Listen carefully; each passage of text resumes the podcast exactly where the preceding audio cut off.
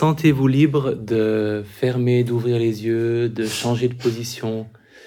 Euh, c'est même recommandé peut-être, en tout cas, de laisser votre corps être aussi confortable que possible pour une soirée consacrée a priori à des moments inconfortables, pour ne pas, ne pas en ajouter trop. Ce sera une soirée un peu récapitulative parce que c'est un sujet qui est évidemment au centre du cours MBSR que vous avez suivi. Et j'espère qu'il n'y aura pas trop de répétitions pour vous. En même temps, je souffre d'un trouble psychique, psychotique, léger, très circonscrit, très limité, qui me fait être persuadé que chaque personne a entendu le même nombre de fois que moi ce que je dis. Donc, et je dois lutter à chaque fois pour euh, me rappeler que c'est pas du tout le cas. Donc, pour certaines personnes parmi vous, ça fait peut-être euh, six ans que vous n'avez pas entendu parler du stress sous l'angle de la, de, la pleine conscience. Donc, je pense que pour vous, ce sera comme neuf, même si c'est un sujet qui est déjà abordé dans la quatrième séance du cours. Pour moi, évidemment, ça fait 112 fois que je m'entends en parler. J'essaierai de ne pas manifester d'agacement vis-à-vis de moi-même. Euh, alors, le stress. Le stress, toujours au sens le plus large du mot stress. Donc, tout ce qu'on peut vivre de désagréable. dans la philosophie bouddhiste, il, le résume avec une petite liste qui, est, qui marche assez bien pour nous aussi, que, que j'ai un peu restreint, mais pour simplifier, le stress, c'est la douleur, le chagrin, la maladie, la vieillesse, l'association avec ce qu'on n'aime pas, la séparation d'avec ce qu'on aime. Comme ça, on couvre un champ assez large de, sources de stress possibles. En gros, avec être associé avec ce qu'on n'aime pas et séparé de ce qu'on aime, on a un peu, on a un peu tout dit. Tout le reste peut un peu découler de, de ça. Et le stress est aussi, au sens plus limité, ce mécanisme qui fait que notre organisme répond à la présence d'un problème et qu'il euh, a ensuite les ressources nécessaires pour y faire face. Donc on sait que sans le stress, euh, on ne serait pas vivant très longtemps. C'est ce qui nous permet de nous mettre à l'abri d'un danger, de, euh, de mobiliser l'énergie nécessaire pour l'éviter ou le contrer. Et on ne peut pas éviter de vivre du stress, de ressentir une forme de souffrance psychologique. Pour la bonne et simple raison qu'on ne peut pas choisir les circonstances dans lesquelles on vit et qu'on ne peut pas choisir non plus comment on y réagit. Donc on ne peut choisir ni nos circonstances extérieures, en tout cas pas entièrement, de très loin, ni nos circonstances intérieures. Donc c'est certain que des choses désagréables vont nous arriver à un moment ou à un autre. Et le problème n'est donc pas le stress. Le problème n'a jamais été le stress lui-même. On sait d'ailleurs que si on a un rapport au stress euh, positif, si on l'envisage comme quelque chose qui nous fait du bien, l'impact du stress n'est pas du tout le même sur notre santé que si on le voit comme un problème à résoudre. Donc le stress lui-même est une réalité qui n'est pas problématique.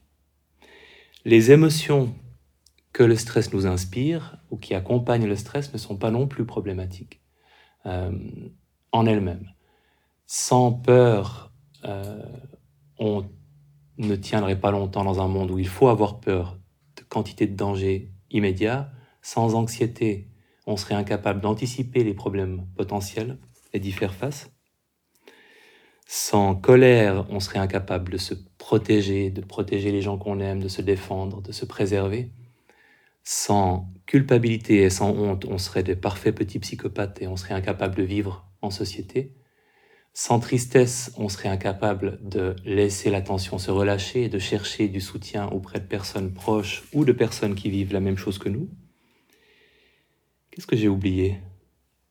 Tristesse, anxiété, honte, colère, culpabilité. Je crois que j'ai l'essentiel.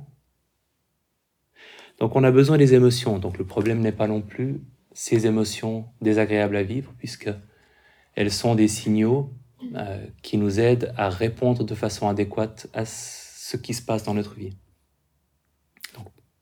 Le stress n'est pas problématique, les émotions ne sont pas problématiques en elles-mêmes.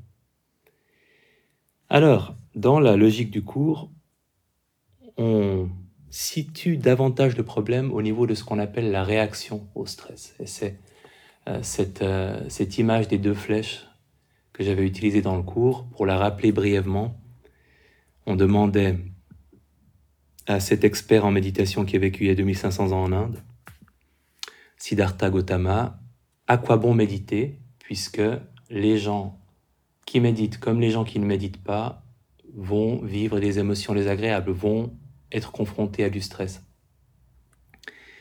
Et sa réponse, c'était de dire, oui, c'est vrai que aussi bien les personnes qui méditent que celles qui ne méditent pas seront confrontées au stress, mais une personne qui ne médite pas, quand elle vit une émotion désagréable, paf, c'est comme si elle était frappée par une flèche.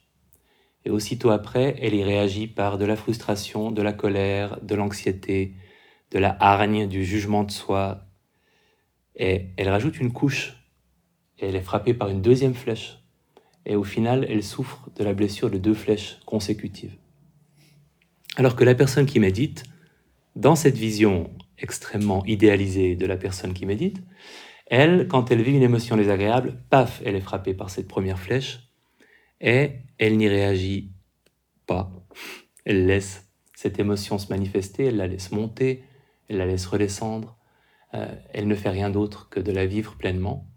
Elle n'y réagit pas d'une façon qui pourrait augmenter euh, le stress, l'inconfort ou la souffrance. Et donc, ce serait la différence entre la personne qui médite et qui ne médite pas. Maintenant, dans la réalité, je vous avais donné un exemple que je vais vous redonner. Parce que deux flèches, c'est très, très, très, très, très euh, mesquin. Alors que dans notre vie quotidienne, il y en a souvent plus. Imaginons que vous rentrez chez vous après une journée difficile. Et dans cette journée difficile, il y avait entre autres un échange avec un collègue ou une collègue de travail ou avec un proche, peu importe, très très désagréable. Et vous rentrez chez vous avec une sensation de tension corporelle et une émotion qui relève de la colère. Il n'aurait pas dû dire ça. Et si vous êtes un méditant parfaitement accompli, comme dans l'histoire, ou si vous avez beaucoup de chance et que vous êtes en état de pleine conscience, quand vous vous trouvez dans cet état, vous allez vous dire, ok, bon, oulala, je me sens pas bien. Qu'est-ce que je fais? Est-ce que j'appelle cette personne pour régler tout ça? Est-ce que je vais faire une promenade? Est-ce que je me coule un bain chaud? Qu'est-ce que je fais pour que ça aille mieux? Et quand ça nous arrive d'avoir cette capacité à répondre simplement à ce qu'on est en train de vivre d'une façon adéquate, c'est très bien. Le stress apparaît, fait son travail de nous signaler un problème et il passe ensuite. Et quand on n'est pas en, état de répondre de cette manière-là, quand on est en état de pilotage automatique, on a tendance à avoir une deuxième flèche. Et la deuxième flèche, là, ça pourrait être ce qu'on appelle du rejet. Ce n'est pas normal que je me sente comme ça en rentrant d'une journée de travail. C'est un problème. Et à tout moment, en fait, on peut sortir de, ce cycle des flèches. On pourrait à ce moment-là se dire, ouh là là là, qu'est-ce que je fais? Mais imaginons que vous êtes lancé, vous êtes complètement en pilotage automatique et que une troisième flèche apparaisse. Une flèche qu'on appellera jugement. Mais si je me sens comme ça, c'est parce que je ne sais pas gérer mon stress. Je manque de compétences. Je suis beaucoup moins compétent que mes collègues. Ça fait un moment que j'ai remarqué qu'ils gèrent beaucoup mieux que moi. Je ne sais pas gérer mon stress. Jugement de soi. Quatrième flèche, qu'on pourrait appeler surenchère argumentative. Ou mettre de l'huile sur le feu. Oui, mais aussi, comment est-ce que vous voulez que je gère avec des abrutis pareils comme collègues? Évidemment, il n'avait pas à me parler comme ça, c'est inqualifiable, j'ai bien le droit d'être énervé. On remet une couche. Ça arrive souvent quand euh, quelque chose redescend émotionnellement et qu'on argumente avec nous-mêmes et que ça le fait remonter un petit coup. Et là, forcément, vous n'êtes pas tellement en état de prendre du recul, donc pouf, cinquième flèche, anticipation anxieuse. Si ça continue comme ça, je sais pas, je vais, me rendre malade, je sais pas ce qui va se passer. Inquiétude, anticipation anxieuse, suivi de sa, voisine de palier, euh, le jugement de soi, mais c'est complètement ridicule d'imaginer le pire. Pourquoi je, ça y est, je me projette de nouveau dans un avenir catastrophique. Pourquoi je fais toujours ça? C'est nul, je suis nul. Jugement de soi. Septième flèche. Recherche frénétique de solutions. Ou passer 45 minutes sur Internet pour euh, chercher les techniques de communication qui vous permettraient de discuter avec ce collègue la prochaine fois d'une façon plus efficace, mais vous réalisez après un certain temps que ça devient un peu compulsif et pas tellement satisfaisant parce qu'il n'y a pas de solution. Ce collègue est comme il est, vous êtes comme vous êtes, et euh, la solution n'est pas sur Internet. Donc vous avez perdu aussi du temps et ça n'a pas contribué à, faire baisser le stress. Du coup, pouf, une huitième flèche, parce que là vous êtes très très mal. Et la huitième flèche, c'est une fuite dans une expérience agréable. Parce que vous vous rappelez qu'il y a quelque part caché, peut-être caché, sagement caché, mais vous savez où, une plaque de chocolat, Villard aux amandes caramélisées avec nougatine, 200 grammes énormes, des carrés, comme ça. Et vous trouvez la tablette mal cachée, vous commencez à la manger, et curieusement, vous perdez un peu conscience du temps qui passe et de ce que vous faites, mais ce qui est sûr, c'est qu'une neuvième flèche intervient, une sensation désagréable au niveau de l'estomac, parce que vous avez mangé les deux tiers, voire la totalité de la plaque, vous faites un calcul rapide, vous arrivez à 842 calories, ce qui est énorme. Et juste après cette sensation désagréable, vous vient une dixième flèche de honte, jugement, je suis nul, mais pourquoi encore une fois est-ce que j'ai cherché à résoudre mes problèmes émotionnels avec de la nourriture, mais est-ce que je n'arrêterai donc jamais ce cycle infernal? Pouf Onzième flèche, Anticipation anxieuse, si je continue à manger comme ça, je ne perdrai jamais mes 2, 3, 4, 14, 118 kilos que j'avais prévu de perdre avant Pâques, Noël, les vacances. Peu importe. Et comme c'est le pire empire, une douzième flèche apparaît à point nommé, fuite dans une expérience agréable numéro 2, où là, vous vous jetez sur un écran. Et peu importe lequel, ça peut être Zalando, Facebook, Instagram, faut pas que j'oublie que maintenant les goûts. Facebook, c'est un peu aspin. Euh, Pinterest, ou des vidéos de petits chats sur YouTube, ou The Voice, ou euh, Les oiseaux se cachent pour mourir, si vous êtes très nostalgique des mauvaises séries des années 80 avec Richard Chamberlain, ou une très bonne série sur Netflix. Et vous vous perdez dans cet écran si bien que vous perdez aussi euh, la notion du temps qui passe et que vous réalisez avec horreur qu'il est très très très tard. Et treizième flèche, jugement de soi, mais c'est pas possible, mais qu'est-ce que j'ai fait de ma soirée, mais ma vie est nulle.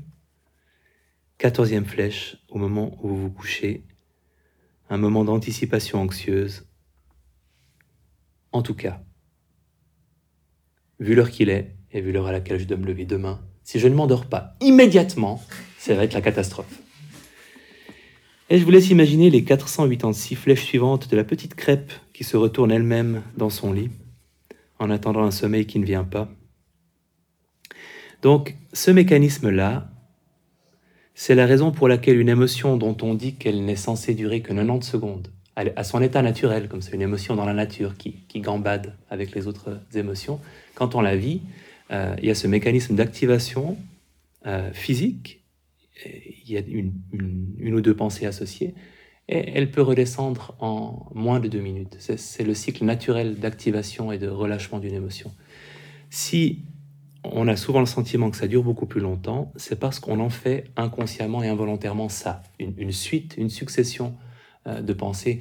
Et, là, j'ai fait vraiment un, florilège avec plein de variétés différentes, mais souvent c'est beaucoup plus banal. Avec l'anticipation anxieuse, par exemple, euh, pour les personnes très hypochondriaques, c'est souvent un ping-pong entre mais ce serait quand même terrible si c'était ça. Oui, mais c'est complètement ridicule. Oui, mais quand même, ce serait terrible. Oui, mais c'est ridicule. Et voilà, on peut passer une soirée entière avec deux flèches, euh, deux types de flèches, le jugement de soi et, l'anticipation anxieuse, et c'est largement suffisant. On n'a pas toujours la chance d'avoir toute cette variété. Pareil pour la, colère, souvent il y a énormément de surenchère et ensuite de jugement de soi.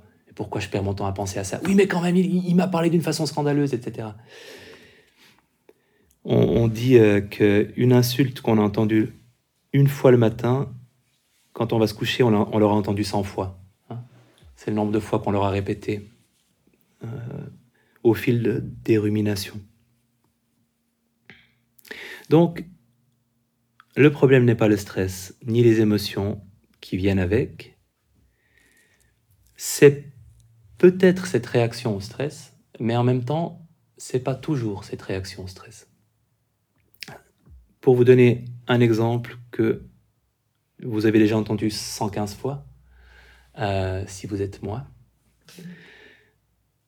J'étais face à ce distributeur Selecta euh, en sortant d'un cours que je donnais à Fribourg. Et j'avais pris la mauvaise habitude d'y prendre automatiquement un Chokito ou un Kit Kat et de me sentir nul de l'avoir fait parce que c'est pas vraiment ce que je voulais manger. Et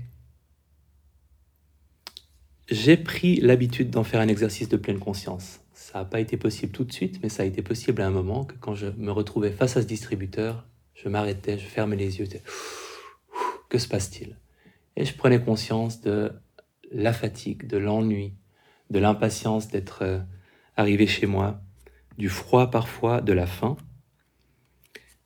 Et souvent, un certain nombre de fois, de prendre conscience que ces émotions étaient là, et que finalement, j'avais pas vraiment envie du choquito, mais j'avais envie que ces émotions s'arrêtent, et que c'était deux choses différentes, ça m'a permis de ne pas prendre le choquito et de me sentir extrêmement fier de moi. Mais après un certain nombre de semaines à faire le même exercice, il y a un soir où j'en ai eu marre. je me dit, ok, je suis fatigué, je m'ennuie, euh, j'ai froid, j'ai faim, et c'est ça que j'aimerais voir disparaître. Euh, j'ai pas vraiment envie du choquito. Mais en même temps, je pense quand même qu'un choquito va me consoler un peu de tout ça. Donc j'ai mis des sous en pleine conscience, j'ai composé le numéro du choquito en pleine conscience, je l'ai ouvert en pleine conscience, j'ai mangé morse après morse en pleine conscience. Et j'étais très content de moi. Alors que je faisais la même chose que je faisais toutes les semaines précédentes et qui m'avait rendu plutôt malheureux et euh, honteux après coup. Donc l'ingrédient qui a fait la différence pour cette expérience-là, c'est oui, c'était une fuite dans une expérience agréable. Hein. Euh, mais c'était une fuite consciente, décidée, assumée, voulue, et donc dont je profitais aussi pleinement. Le problème avec la plaque de chocolat dans, la, succession des flèches, c'est que si on la mange euh, uniquement dans cet état de stress, de tension, on va pas en profiter non plus. Donc on aura juste le désavantage de l'avoir mangé sans le plaisir de la manger. Et pratiquement toutes nos réactions seront mieux vécues si elles sont vécues avec une touche de pleine conscience qui nous permet de les vouloir réellement ou d'être là euh, pour les vivre, plutôt que d'être entraîné par une, euh, par une habitude. Donc le problème n'est même pas vraiment la façon dont on va réagir à une émotion à un moment de stress, c'est plutôt de ne pas être en pleine conscience dans ces moments-là qui créent les difficultés pour nous. Pour la bonne et simple raison que si on n'est pas en pleine conscience, on perd notre liberté de vivre les choses comme on aimerait les vivre. On perd une liberté euh, d'action parce qu'on ne choisit pas la façon dont on répond à ce qui nous arrive. Et on perd tout recul. Et c'est dans ce manque de liberté que la, souffrance et le stress peuvent s'accumuler. Quand on est en pleine conscience, le stress est là, l'émotion est là, euh, mais on a la possibilité de choisir au moins ce qu'on fait avec notre attention. À quoi est-ce qu'on la consacre? Quel est le meilleur usage qu'on puisse en faire à ce moment-là?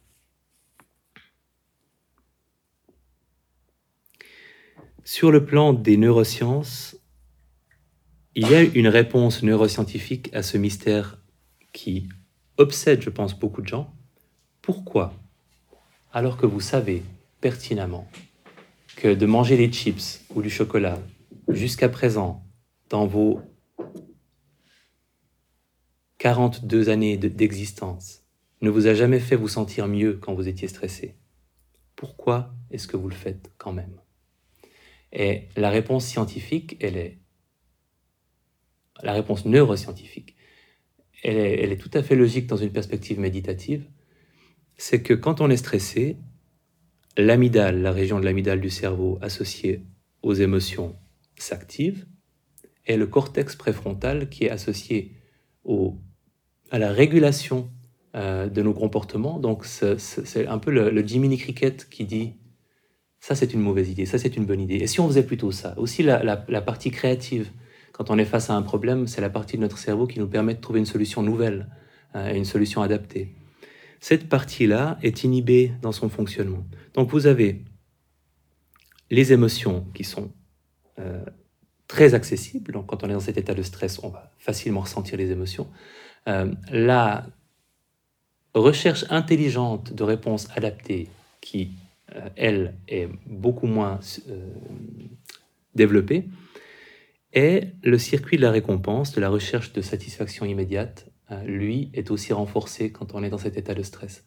Donc, on va se dire, je veux un truc agréable maintenant, euh, sur le moment, et oublier complètement le fait qu'on sait très bien que ça va pas nous aider. J'aime bien parce que finalement, les neurosciences, elles confirment des choses que de toute façon, on sait déjà. Mais euh, c'est intéressant de savoir que c'est ce qui se passe parce que une autre information que les neurosciences nous donnent, c'est que la pratique de la méditation développe, renforce le cortex préfrontal. Donc cette partie du cerveau qui nous permet de prendre du recul et de euh, générer des réponses originales à des problèmes qu'on est en train de vivre, à des états de stress qu'on rencontre, et de filtrer les bonnes et les mauvaises idées. Donc, en situation de stress, si on active un état méditatif, de quelque manière qu'on le fasse, et on, on, le fera ensemble tout à l'heure, euh, on se remet en position de répondre d'une façon appropriée au stress.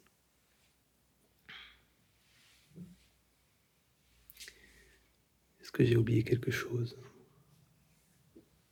Non, par contre, petit, petit sondage à main levée, mais d'abord fermez les yeux pour, pour voir si ça vous aide à vous poser cette question-là.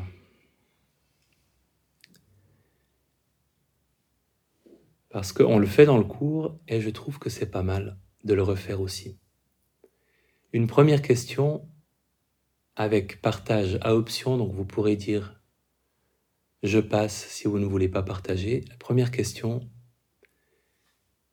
quel est votre stresseur principal du moment? Sans entrer nécessairement dans les détails, mais quel est le genre de situation qui provoque en vous le plus de stress en ce moment? Est-ce que c'est plutôt les relations familiales, professionnelles? Est-ce que c'est votre état de santé, l'état de santé de quelqu'un d'autre?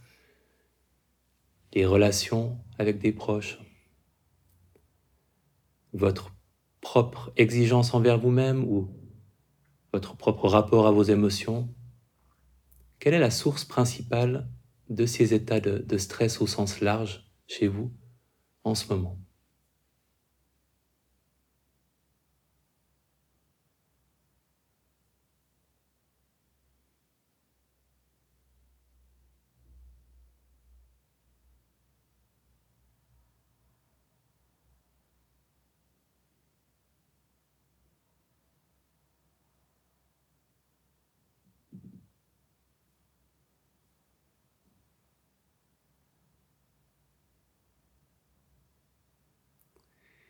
Levez la main si vous n'avez pas encore trouvé.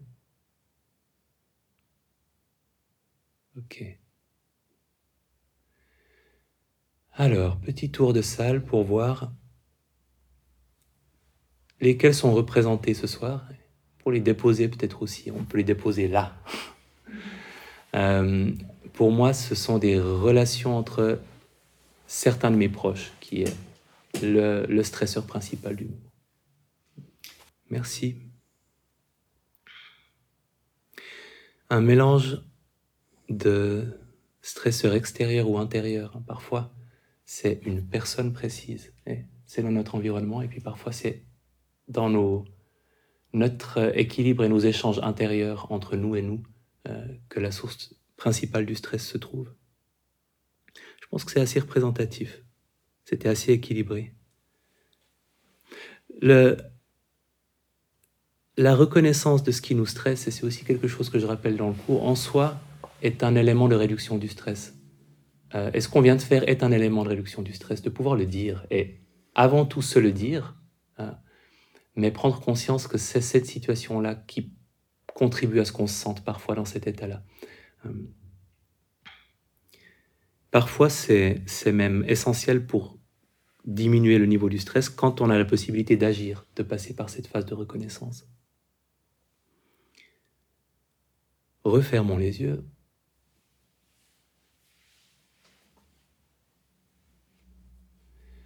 On a parlé des émotions.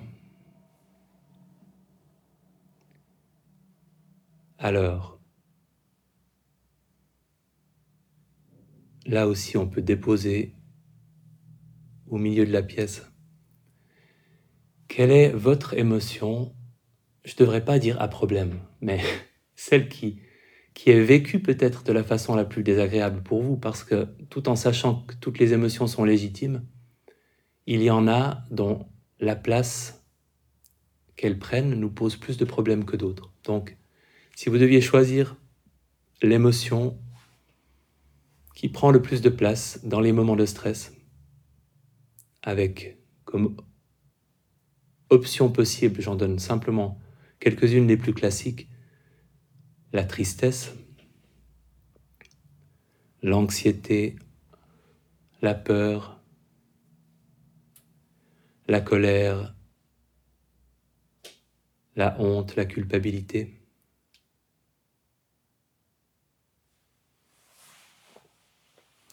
Pour le jugement de soi, on part dans la direction de la honte, si, vous cherchez un équivalent.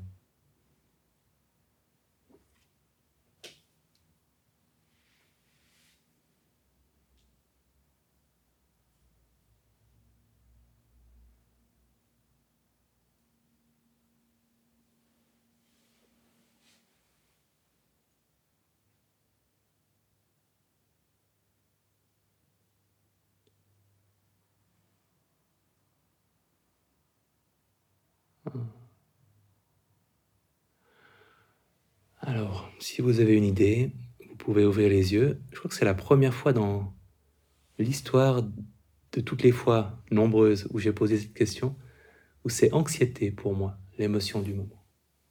Merci.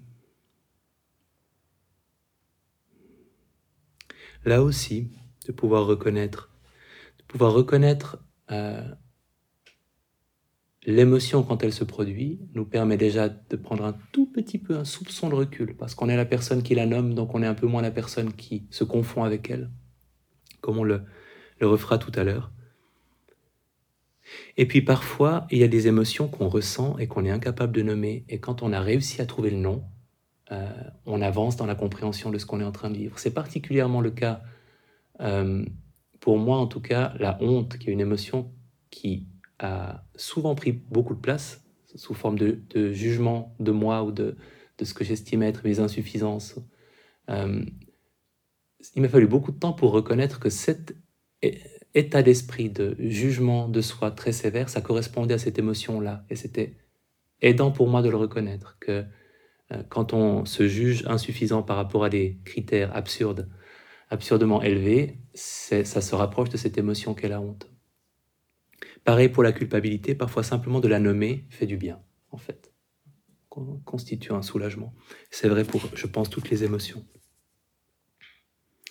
Alors maintenant, troisième sondage qui est, qui est peut-être là où, euh, on peut le plus avoir un sourire en coin parce que c'est de regarder en face la manière dont on se joue des tours à soi-même quand on est stressé, la manière dont on prolonge inutilement l'inconfort physique ou psychologique. Quelle est votre façon préférée, la plus habituelle, de ruminer? Est-ce que c'est le jugement de vous? Est-ce que c'est la fuite dans une expérience agréable? Est-ce que c'est la surenchère quand euh, vous en remettez une couche, vous argumentez avec vous-même? Est-ce que c'est l'anticipation anxieuse? Est-ce que c'est la recherche frénétique de solutions alors qu'objectivement, il n'y en a pas vraiment? Est-ce que quelque chose correspond plus à ce que vous faites dans les moments de stress qui contribuent à les rendre plus inconfortables?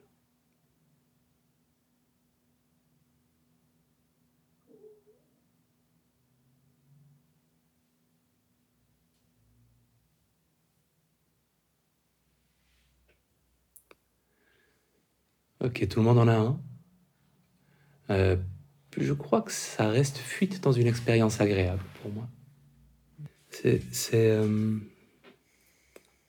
ce qui est finalement le plus important à, à, repérer, même si là on en a choisi un, mais il y a plein de façons dont on va accumuler les flèches dans les moments de stress.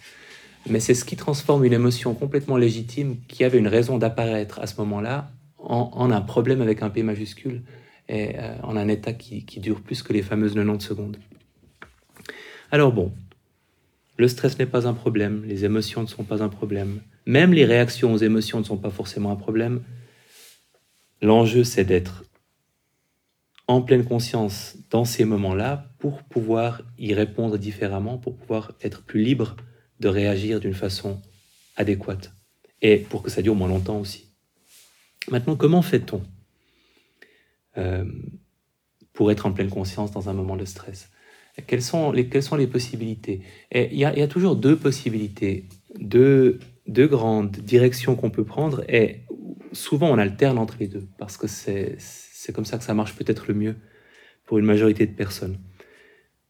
La question étant, quelle est la chose la plus intelligente que je puisse faire avec mon attention pendant que je vis un moment de stress? Puisque le faire disparaître, je ne peux pas, alors qu'est-ce que je fais de mon attention?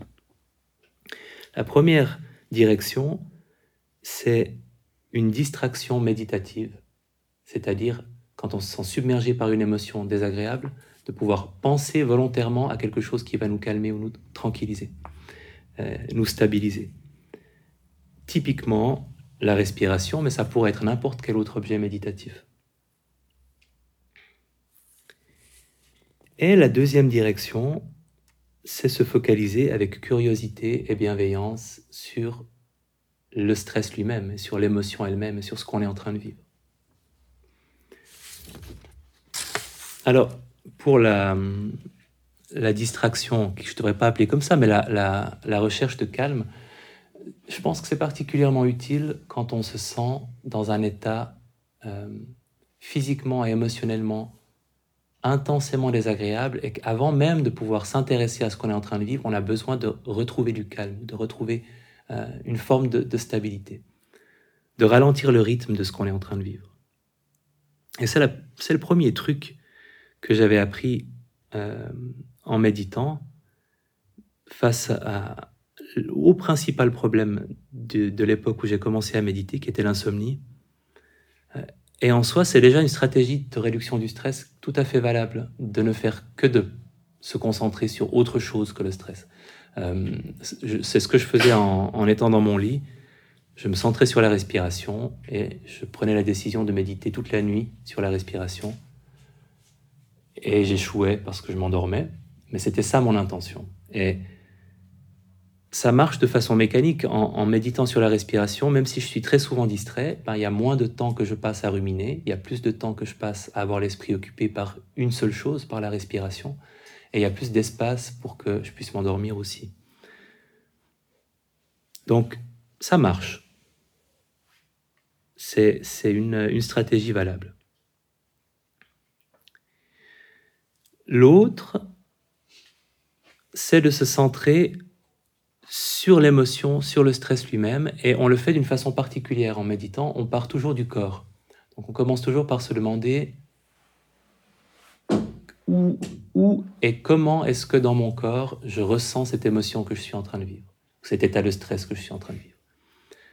Pourquoi le corps? Parce que le corps est dans l'instant présent, alors que dans les moments de stress, notre esprit voyage dans le passé, dans le futur, euh, et parce que le corps a une certaine stabilité. Vos pensées vont partir dans tous les sens. Euh, quand on parle de rumination, de surenchère, on va ajouter des choses, on va partir beaucoup plus loin, on va revenir en arrière. Le corps est relativement stable.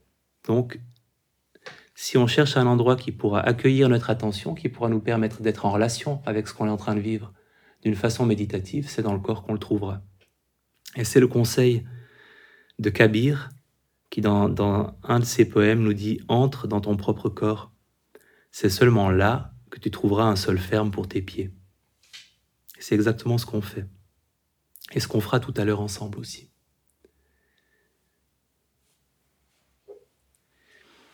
Et ensuite, partant de cet ancrage dans les sensations corporelles, on observe ce que c'est que cet état de stress qu'on est en train de vivre. Et ce qu'on remarque, la première chose qu'on remarque, c'est que le corps est clairement beaucoup plus tranquille que l'esprit, en tout cas beaucoup plus stable. Et qu'il y a déjà un confort ou une tranquillité relative qu'on peut trouver à se centrer uniquement sur les sensations et à laisser l'histoire de côté. Ensuite, on remarque que ces sensations dans le corps sont changeantes, qu'elles sont par moments plus intenses, moins intenses, que l'espace qu'elles occupent dans le corps va changer, que parfois elles disparaissent. Donc si on se saisit d'une situation stressante au travers du corps, on commence à prendre conscience que cette émotion change et probablement va passer. En tout cas, physiquement. Et je vous propose de fermer les yeux et de vous poser la question. Et c'est aussi quelque chose qu'on refera tout à l'heure, mais souvent c'est intéressant parce que la réponse vient tout de suite. Dans un moment de stress, et vous pouvez penser à, ce qui vous stresse en ce moment, quelles sont les sensations dans le corps qui vous permettent de savoir que vous êtes stressé? Qu'est-ce qui se passe dans le corps quand vous êtes dans cet état de stress? À quel endroit Quelle sensation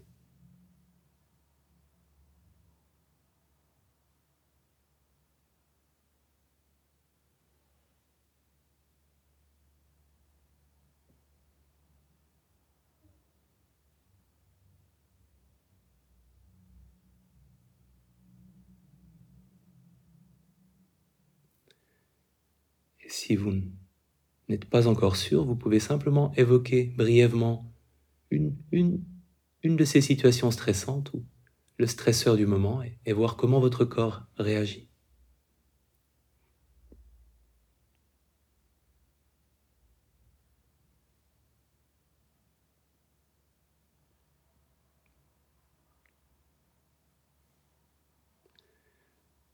Ok.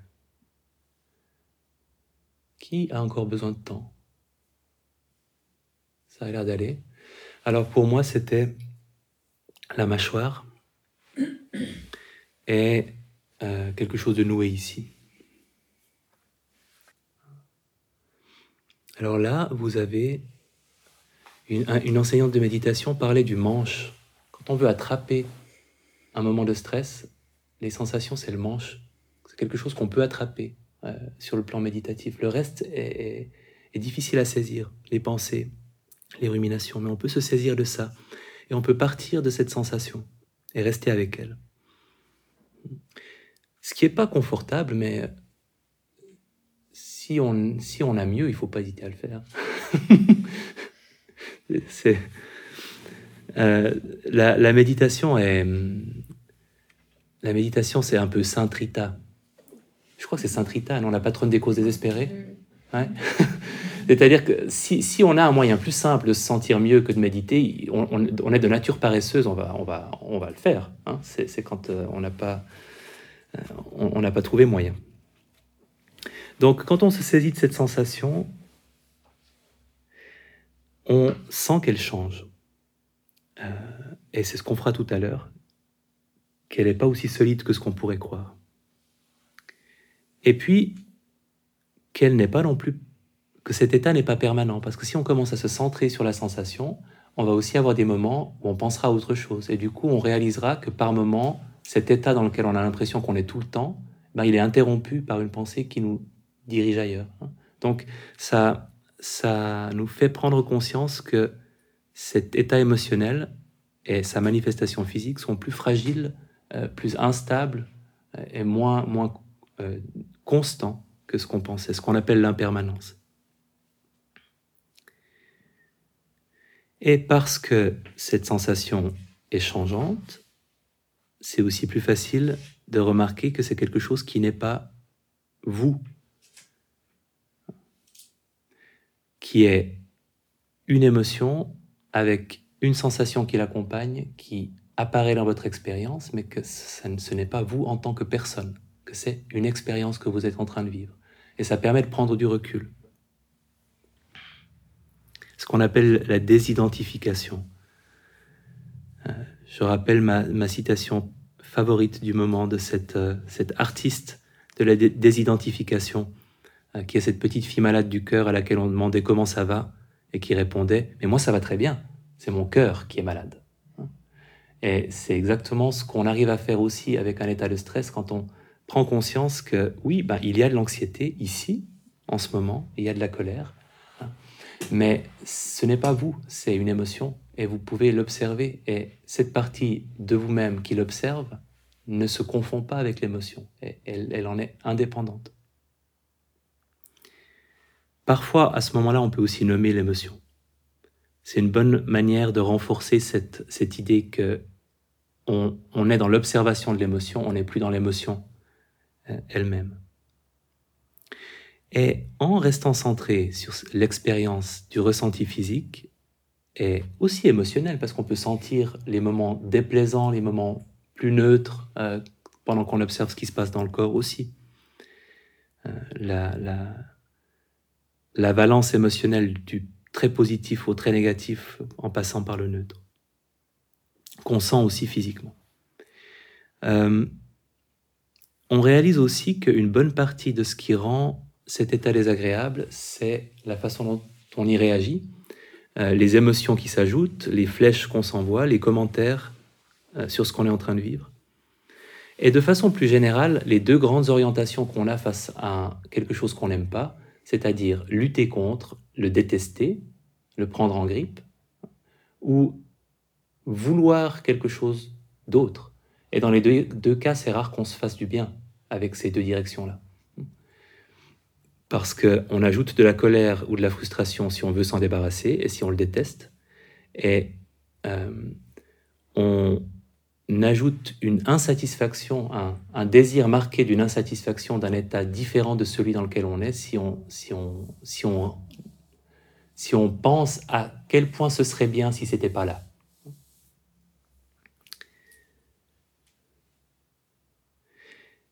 Alors, quand on prend conscience de tout ça, on redevient en mesure de s'extraire de cet état de stress, de réactiver notre cortex préfrontal et de se demander, bon ben qu'est-ce que je fais? Quelle est la façon dont je pourrais me faire du bien? Quelle est la façon dont je pourrais faire quelque chose pour réagir, pour répondre au problème? Répondre plutôt que réagir. On a rétabli notre capacité à réfléchir à tête reposée et choisir de faire quelque chose ou de ne rien faire du tout, mais de simplement passer à autre chose. Laissez cette vague passer. Alors, c'est bien beau sur papier, mais c'est pas toujours facile. Et pourquoi c'est pas toujours facile? D'abord parce que parfois on n'a simplement pas assez de muscles. Et si vous lisez un livre sur la méditation et que vous n'avez jamais médité, et que vous essayez de faire ça dans un moment de stress, il se passera probablement rien de terrible. Parce qu'il y aura un manque d'habitude sur ce que c'est que de stabiliser son attention sur la respiration, ce que ce que c'est que d'être en pleine conscience. Et c'est vraiment un état qu'on ne peut s'approprier que si on passe pas mal de temps à le travailler. Il y a aussi, j'allais dire manque de patience, mais c'est pas juste, parce que c'est pas un manque de patience. C'est techniquement, c'est pas ça. C'est une difficulté à voir certaines pensées comme n'étant que des pensées. Et si vous commencez à avoir une, attaque de panique, par exemple, pour un cas extrême d'anxiété, et que vous méditez, euh, sur la respiration pour vous calmer ou sur les sensations liées à l'attaque de panique elle-même. Euh, et qu'à un moment vient la pensée, ça marche pas du tout, j'ai même l'impression que c'est pire. Là, vous avez la possibilité de noter cette pensée comme n'étant qu'une pensée et de revenir à ce que vous étiez en train de faire. Ou vous avez la possibilité de croire à cette pensée et d'arrêter ce que vous étiez en train de faire. Et le, le manque de patience ou de persistance, c'est pas vraiment un manque de patience ou de persistance parce que c'est presque une condamnation morale quand on dit ça. Mais euh, c'est juste, c'est pas, c'est pas qu'on on manque de patience ou de persévérance, c'est que une pensée apparaît et qu'on la prend super au sérieux, et que du coup on arrête plutôt que de revenir à ce qu'on était en train de faire, on se, euh, on, on, arrête de méditer. Donc les pensées classiques, c'est ça ne marche pas, c'est même pire, ça ne sert à rien, ou alors c'est tellement fort qu'il n'y a rien que je puisse faire ce qui n'est pas forcément faux en fonction des moyens qu'on a à disposition, mais c'est aussi une pensée... Je, ne veux parler que pour moi, euh, mais je pense que ça peut, ça peut concerner d'autres personnes, mais on a parfois une espèce d'orgueil mal placé dans l'intensité de ce qu'on vit de désagréable, c'est-à-dire un oui, je sais bien que normalement je devrais pouvoir observer ma douleur, mais là cette douleur elle est tellement horrible, elle est tellement incomparable à toutes les autres douleurs que les gens du monde entier ont jamais vécues, elle est tellement unique au monde que là je peux vraiment rien faire. Cette anxiété est tellement submergente, elle est tellement immense, personne n'a jamais vécu une anxiété comme la mienne, donc je peux rien faire, je, ne peux pas l'observer, je peux pas respirer. Et oui, on se dit pas ça, mais il y a quelque chose parfois de cet ordre-là, d'une euh, comme un auto-apitoiement. Je pense à des moments où j'ai eu très mal, où j'étais face à des émotions très fortes, et où cette, pensée-là, c'est pas possible, c'est trop fort, était liée aussi à, à un auto-apitoiement sur moi-même. C'est vraiment terrible ce que je vis. Et, c'est comme si de faire quelque chose pour prendre soin de moi était remettre en question la gravité de ce que j'étais en train de vivre. Si ça vous dit rien, tant mieux pour vous, mais si ça vous dit quelque chose, c'est aussi un obstacle qu'on peut rencontrer quand on cherche à méditer sur, euh, dans une situation difficile. Essentiellement, avoir des petits mots pour ces pensées-là peut beaucoup aider. Euh, Auto-apitoiement, sentiment d'échec, euh, ça ne marche pas, de pouvoir dire ah ah, c'est un sentiment d'échec. Ça permet de renvoyer un petit peu au vestiaire cette pensée qui vous dit ça ne marche pas, ça sert à rien que tu essayes, et, qui, si vous la prenez au sérieux, sape complètement euh, tous vos efforts méditatifs. C'est quelque chose qui m'arrivait très souvent dans mon rapport à mes insomnies. Je commençais à méditer sur la respiration, mais puis j'avais quelques respirations où j'étais vraiment centré 100% sur la respiration, c'était très agréable. Et tout à coup, j'avais une montée d'anxiété et de tension euh, physique en même temps. Et juste après, ça marche pas. Et j'avais parfois un dialogue intérieur où je m'engueulais moi-même parce qu'il y avait le ça marche pas et puis juste après, le OK, t'as mieux On fait quoi alors? Si ça marche quoi, qu'est-ce que tu proposes? Te lever, aller boire euh, un verre de lait, manger un, manger un biscuit au chocolat, regarder la télé, ça marche pas, t'as déjà essayé. Donc, reviens à ce que tu étais en train de faire. Euh, et c'était, en effet tout à fait la méditation comme, euh, comme Sainte Rita, c'est que tout ce que j'avais essayé ne marchait pas. Donc, c'était la chose la plus la plus intéressante et la, plus enrichissante que je pouvais faire compte tenu de cet état extrêmement désagréable euh, et de, l'habitude d'impuissance que, j'avais euh, développée par rapport à cet état-là. Ce qui nous pose problème dans notre rapport au moment de stress, c'est le plus souvent ce qu'on n'a pas transformé en objet de méditation, ce qu'on n'a pas transformé en quelque chose qu'on peut observer. Et le sentiment d'échec, c'est typiquement le cas. Si vous avez cette pensée, ça ne marche pas, et que au lieu d'en faire une pensée que vous observez, ça devient la réalité pour vous, ben voilà, c'est fini. Hein. Euh, vous vous êtes fait avoir par une méditation, par une pensée euh, qui, une de ces pensées que j'aime appeler pensée qui se la pète, qui se présente comme une pensée plus vraie, plus objective que les autres. Qui non, non, objectivement, ça marche pas. Je sais que tu as eu plein d'autres pensées, des petits mouvements d'anxiété, des, euh, des distractions diverses et variées, mais moi, je suis une pensée différente, je suis une pensée vraiment supérieure, supérieurement vraie. Le ça ne marche pas, écoute le cas. Non, c'est juste une pensée débile comme les autres pensées débiles. Et à traiter de la même manière, à laisser passer. Euh, et parfois, ça peut être assez subtil. Donc, je vous encourage, quand vous vous sentez coincé dans un de ces moments face à une situation désagréable, de faire preuve de beaucoup de curiosité sur ce que vous ressentez physiquement, émotionnellement, et en restant dans l'observation de, de, ce qui se passe, de noter toutes les pensées, toutes les émotions qui se manifestent, et l'impact qu'elles ont sur votre bien-être ou votre mal-être. J'ai eu la chance, dans euh, une de mes dernières retraites, euh, que mon arthrose soit extrêmement inconfortable ce qui était super vexant parce que j'avais l'impression que la douleur physique était un truc que j'avais fou. Sur le plan méditatif, en tout cas, c'était une des premières choses que j'avais appris à, je sais pas, domestiquer, c'est peut-être un peu prétentieux, mais à, vivre avec, euh, alors que ma première retraite était très très douloureuse, j'ai vraiment appris à vivre avec des, des douleurs euh, durant les méditations, en tout cas, dans le contexte d'une retraite, retraite où on médite beaucoup, donc où c'est très fréquent que ça se produise. Euh, et j'avais l'impression que c'est quelque chose qui, pendant des années, bah, qui était là parfois, mais la douleur avait cessé dans les méditations et aussi dans la vie quotidienne, quand je la ressentais, d'être un gros problème pour moi. Et c'est redevenu un problème dans cette retraite. Du coup, j'ai passé beaucoup de temps à observer en quoi c'était un problème. Et c'était compliqué parce qu'il n'y avait pas de j'avais pas de colère, euh, j'avais pas d'anxiété, j'avais pas de ces pensées manifestes où on sait que, ben voilà, en plus de la douleur, il y a la peur que ça s'aggrave, ou il y a la, révolte contre le fait que je, je ressente ça. Et je voyais rien dans mon expérience qui ressemblait à ça. Mais je constatais que j'étais pas bien et que j'associais ce pas bien à la présence de la douleur. Et après un certain temps, c'est-à-dire après plusieurs jours, j'ai réalisé une première chose qui est que j'étais réticent à observer la douleur. Euh, et que la façon dont je le rationalisais, c'était de me dire oui, mais c'est pas c'est pas important, c'est pas quelque chose qui prend tant de place que ça. Centre-toi plutôt sur la respiration ou soit en attention ouverte.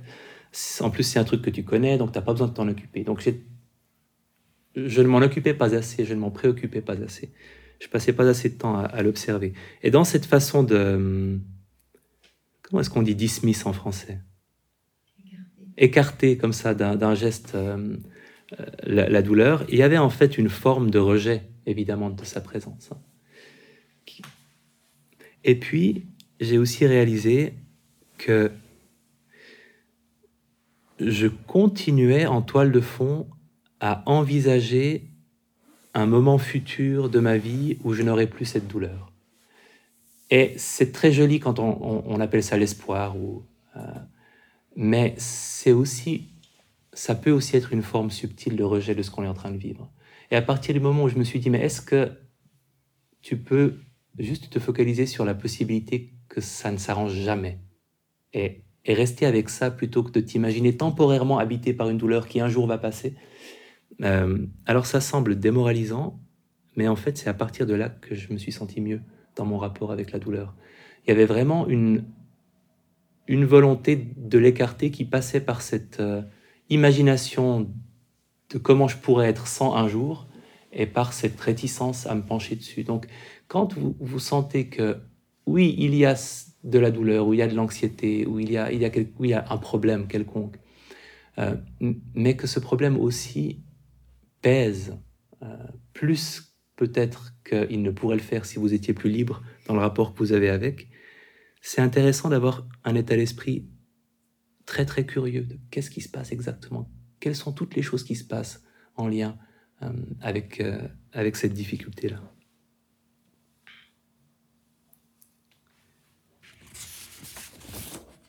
À se rapprocher, à se rapprocher petit à petit, c'est pas un but qu'on se fixe, mais c'est une direction qu'on se donne.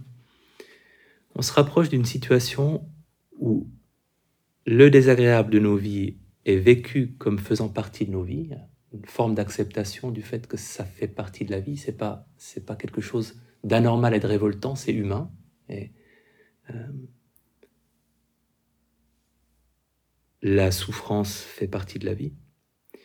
Euh, ça, c'est le petit 1, mais le petit 2, que c'est constamment changeant, apparaissant, disparaissant, que c'est pas constant, qu'on a cette conscience de la fluidité euh, de ces moments inconfortables, qui sont pas là pour toujours et qui sont pas toujours euh, pareils.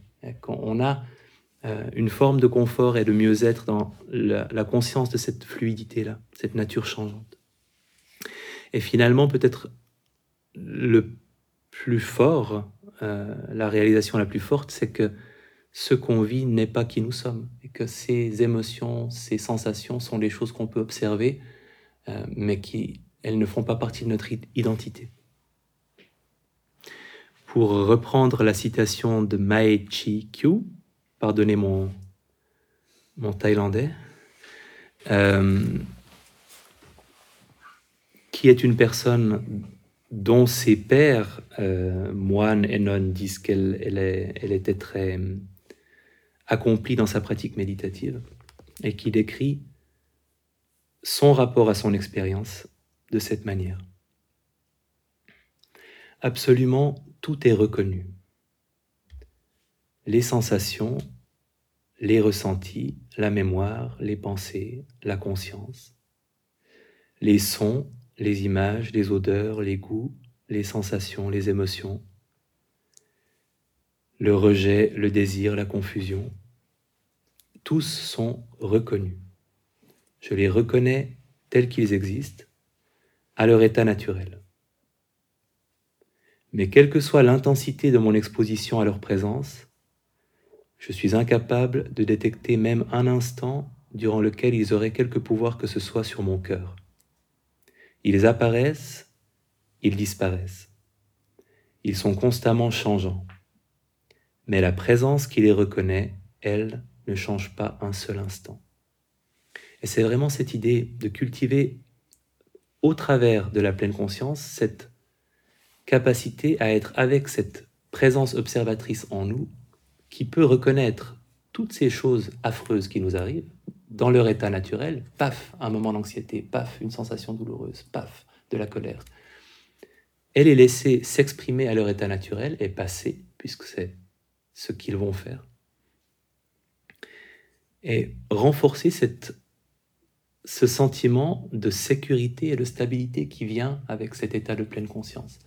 Euh, je donne souvent l'exemple de ce, cet homme dans les premières phases de la maladie d'Alzheimer qui pouvait nommer, après une absence, euh, ce qu'il avait, ce qu'il vivait en temps réel, hein, euh, alors qu'il était amené à donner une, une causerie méditative et qu'il a eu un blanc, et que, un long blanc, et que personne ne comprenait ce qui se passait, et qu'il s'est mis à nommer, à énumérer confusion, peur, peur, colère, confusion, c'est-à-dire à affirmer que même dans cette situation-là, la plus périlleuse pour l'identité, pour l'intégrité euh, qu'on puisse imaginer peut-être, il pouvait activer cette partie observatrice de lui-même et que cette partie observatrice de lui-même était capable de nommer et de reconnaître ce qui lui arrivait dans cette espèce de, tumulte de confusion euh, avec une certaine lucidité et qu'une partie de lui-même était préservée de cette expérience-là. C'est une situation extrême, mais c'est exactement ce qu'on cherche à cultiver aussi dans, dans nos moments de stress, c'est cette partie observatrice, de l'habiter pour cultiver une forme de sécurité et d'intégrité par rapport à, ce qu'on est en train de vivre. Alors, vous pouvez prendre une position de repos de votre position assise. Vous pouvez même vous allonger pendant juste une petite minute pour les travaux pratiques. On repassera en position assise après, mais je pense que un peu de repos vous fera du bien.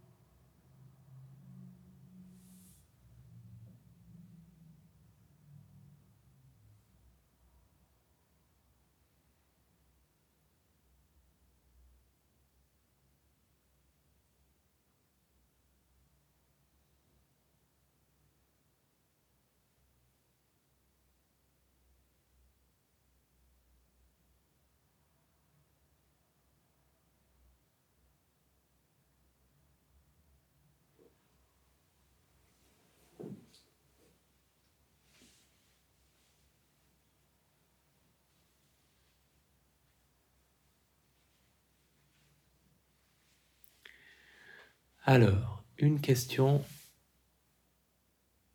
Quel moment désagréable, quel moment de stress allez-vous choisir? Et on va passer un moment à le revisiter, on va méditer sur cette situation, on va se replonger dedans. C'est à vous de choisir votre degré d'ambition. Vous pouvez choisir quelque chose de très récent, Comme ça, le souvenir sera plus frais. Vous pouvez aussi choisir quelque chose de, plus ancien. Et l'ambition, ça dépend aussi du sentiment de sécurité que vous avez. En ce moment, vous pouvez choisir une situation un peu stressante, une situation moyennement stressante ou quelque chose qui a vraiment été très désagréable pour vous. En prenant soin de, de vous préserver et de choisir ce qui vous paraît approprié pour vous. On ne sera pas obligé d'en parler dans le détail. pour en parler un peu, mais vous n'aurez pas à le raconter, donc vous pouvez vraiment choisir ce que vous voulez.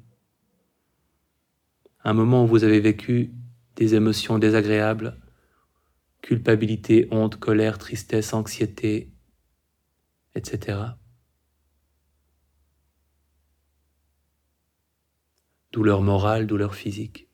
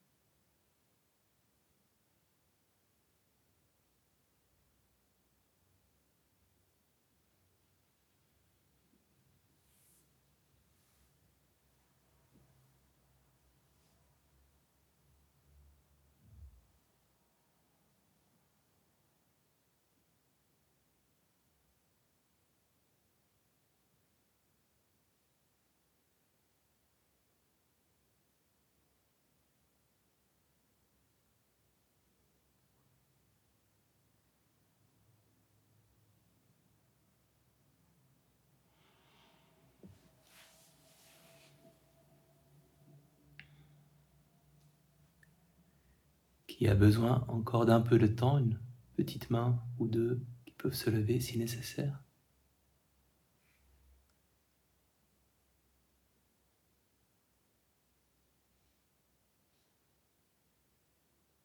Ok. Alors courageusement, nous passons dans une position assise de méditation. Ce ne sera pas long.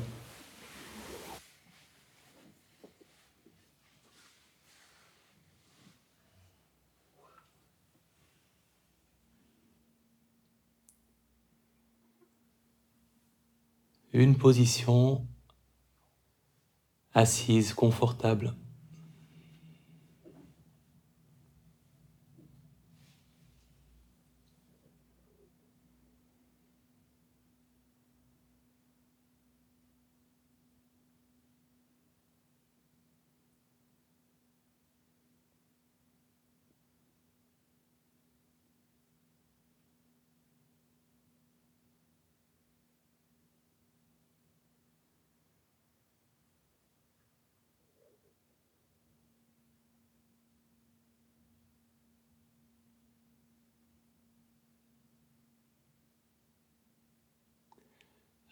Avec chaque expiration, le corps peut se détendre là où il a besoin de le faire.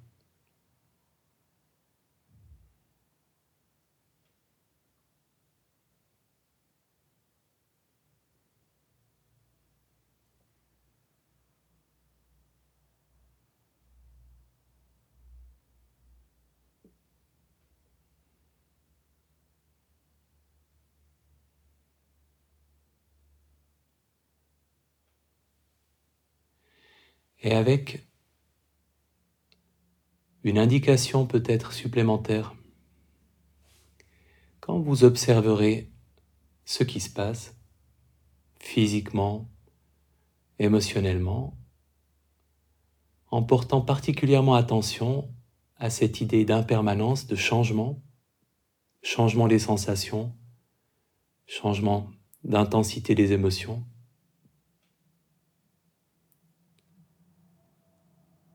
et à cette idée de désidentification, d'observer les émotions, les sensations, les pensées comme n'étant pas qui vous êtes, mais simplement des phénomènes dans votre attention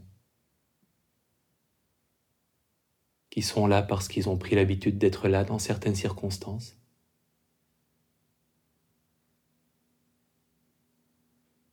Ce n'est pas vous et ça va passer commençant par vous rappeler de la situation désagréable, où est-ce que vous étiez?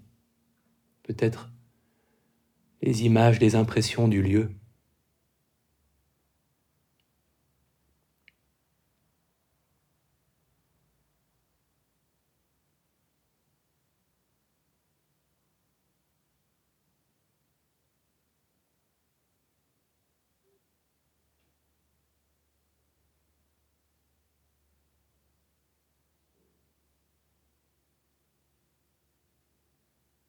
S'il y avait d'autres personnes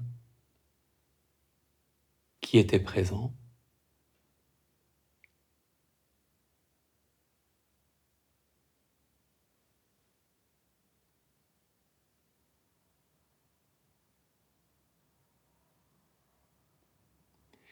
Et en laissant l'histoire, en laissant le film, les images, les impressions, le ressenti laissant cette situation occuper l'espace de votre attention.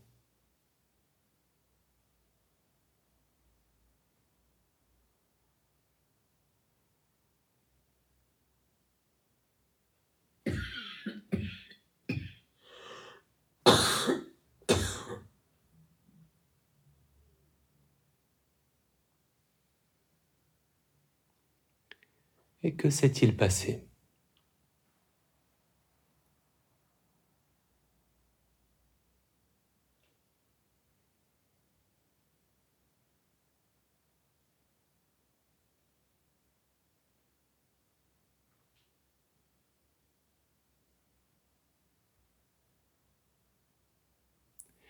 est en évoquant le pire moment, le pire instant ou l'instant le plus intense. Quel a été le pire moment en le rendant à nouveau présent?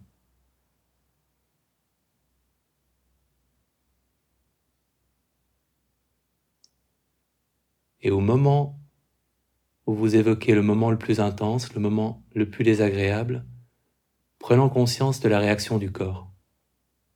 Quelle sensation à quel endroit?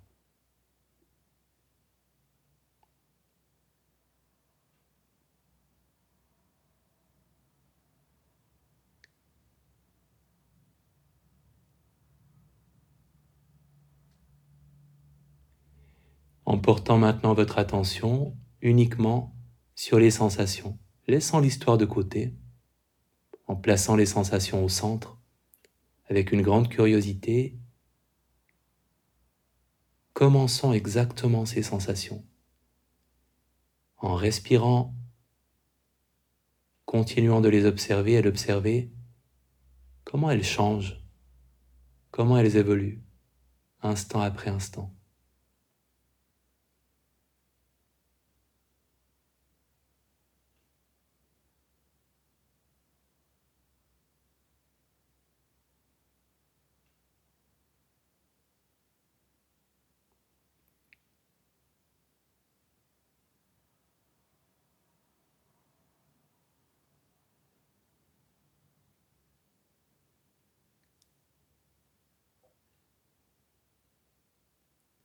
Et quand l'attention s'éloigne du ressenti corporel, en prenant conscience de ce que l'attention fait,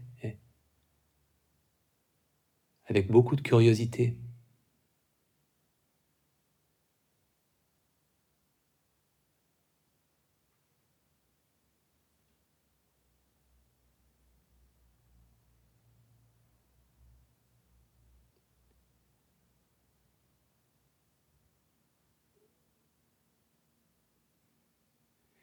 si vous évoquez à nouveau le pire moment, en observant ce qui se passe.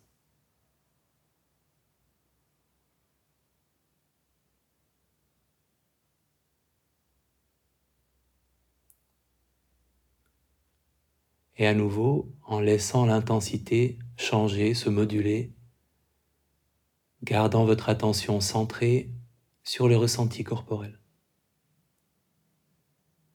Comment est-ce que ça change? Comment est-ce que ça se modifie au rythme de la respiration?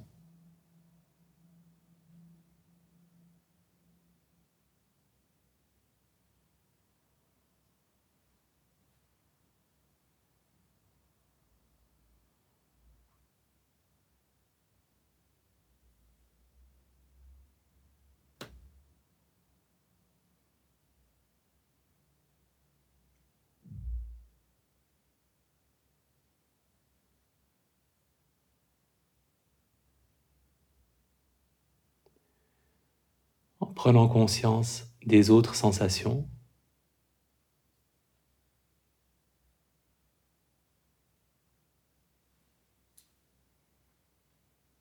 Ce ressenti est une sensation parmi d'autres.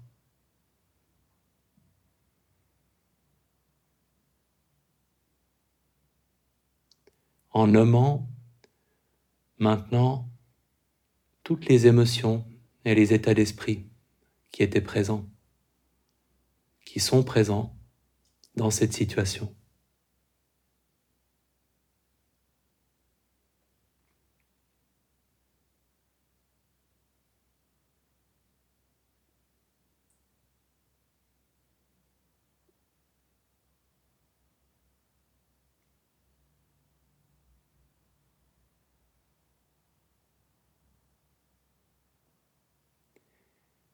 en les nommant quand vous les avez nommés en appréciant que ces émotions, ces états d'esprit sont seulement des émotions, seulement des états d'esprit et pas qui vous êtes.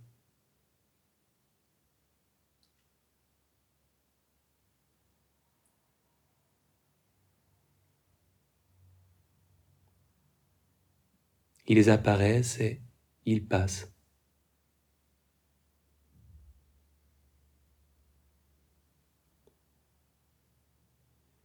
Et vous pouvez choisir ce que vous faites avec votre attention. Est-ce que vous vous centrez sur la respiration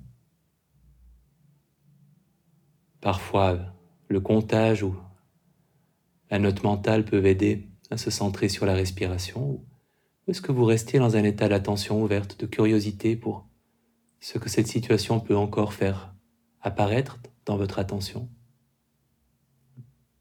Cultivant une pleine conscience, quel que soit votre choix, instant après instant.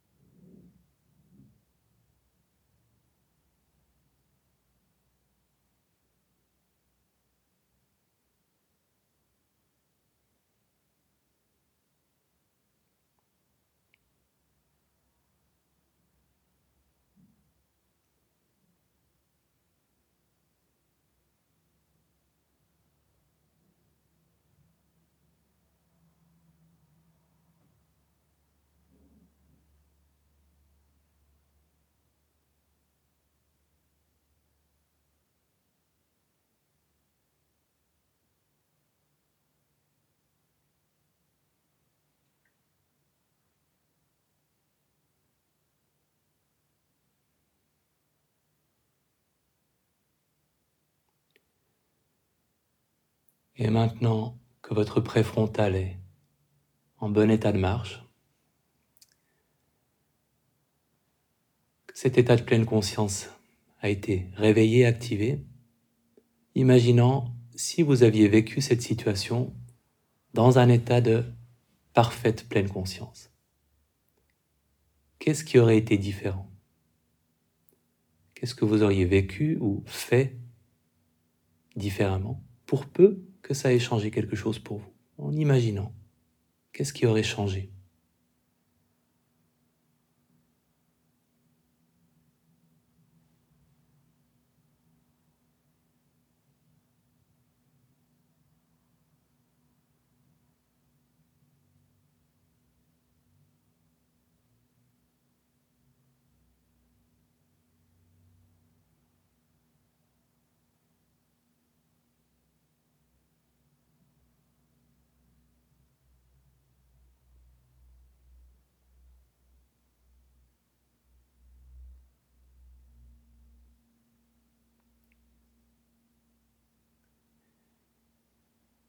Et par rapport à cette situation, est-ce qu'il y a quelque chose que vous pourriez faire quand ça se produit, si ça se reproduit, pour prendre soin de vous ou pour agir?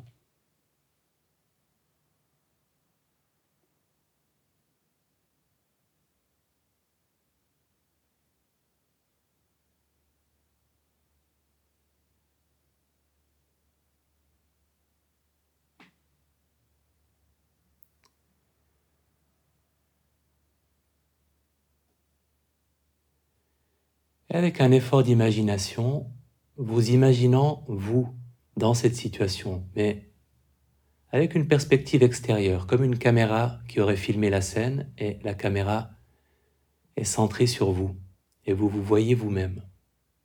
Prenons le temps de vous visualiser.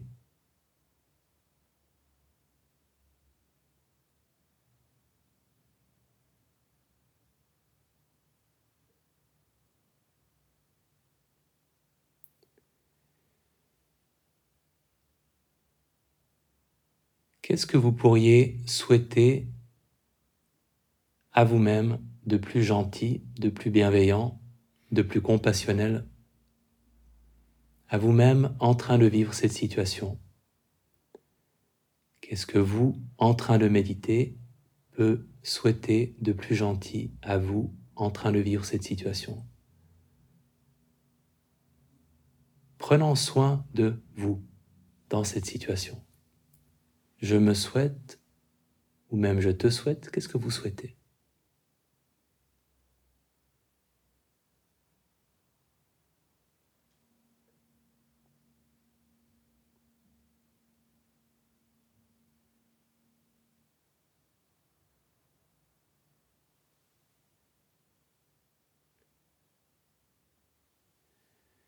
Et en vous le souhaitant, en répétant cette phrase intérieurement, l'adressant à vous-même.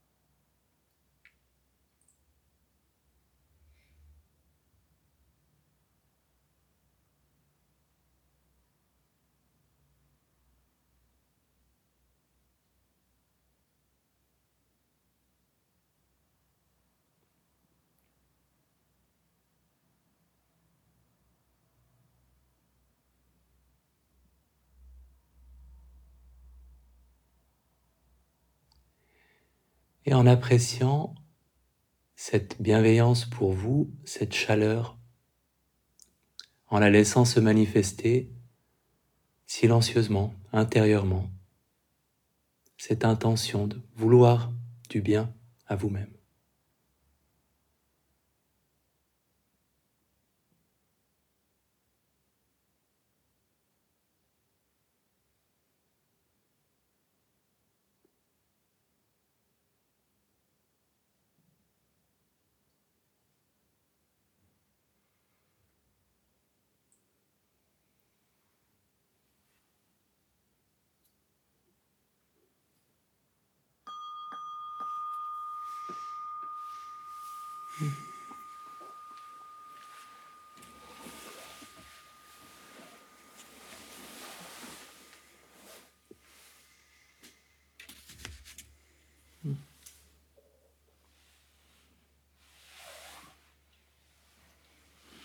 Évidemment, on a pris un souvenir, mais les souvenirs sont un grand problème en termes de rumination. On passe beaucoup de temps à ruminer sur les souvenirs, donc c'est pertinent de prendre un souvenir comme base de travail pour une méditation sur le stress. Qu'avez-vous observé? Pour qui est-ce que il y avait un ressenti observable physiquement, hein, une sensation euh, associée? Ce n'est pas toujours le cas. Parfois, ça reste très psychologique et on n'a pas forcément ce retour. Pour qui est-ce que parmi ces personnes-là, cette sensation, vous l'avez observée comme étant changeante, comme étant fluctuante, comme par moments peut-être même disparaissant changeante, forme d'intensité Ok. Est-ce que tout le monde, est-ce que quelqu'un n'a pas pu nommer les émotions? Alors, commentaire, observation, remarque. Aussi sur la, bienveillance que vous vous êtes adressé à vous-même, qui n'est pas toujours un exercice simple. Si de trouver des mots qui ne soient pas une injonction. C'est euh, un penseur américain à la mode euh, et euh, aussi polémique, je sais pas très bien, pas, j'ai pas lu ses livres, mais qui disait quelque chose comme considérez-vous comme, traitez-vous comme quelqu'un dont vous devez prendre soin.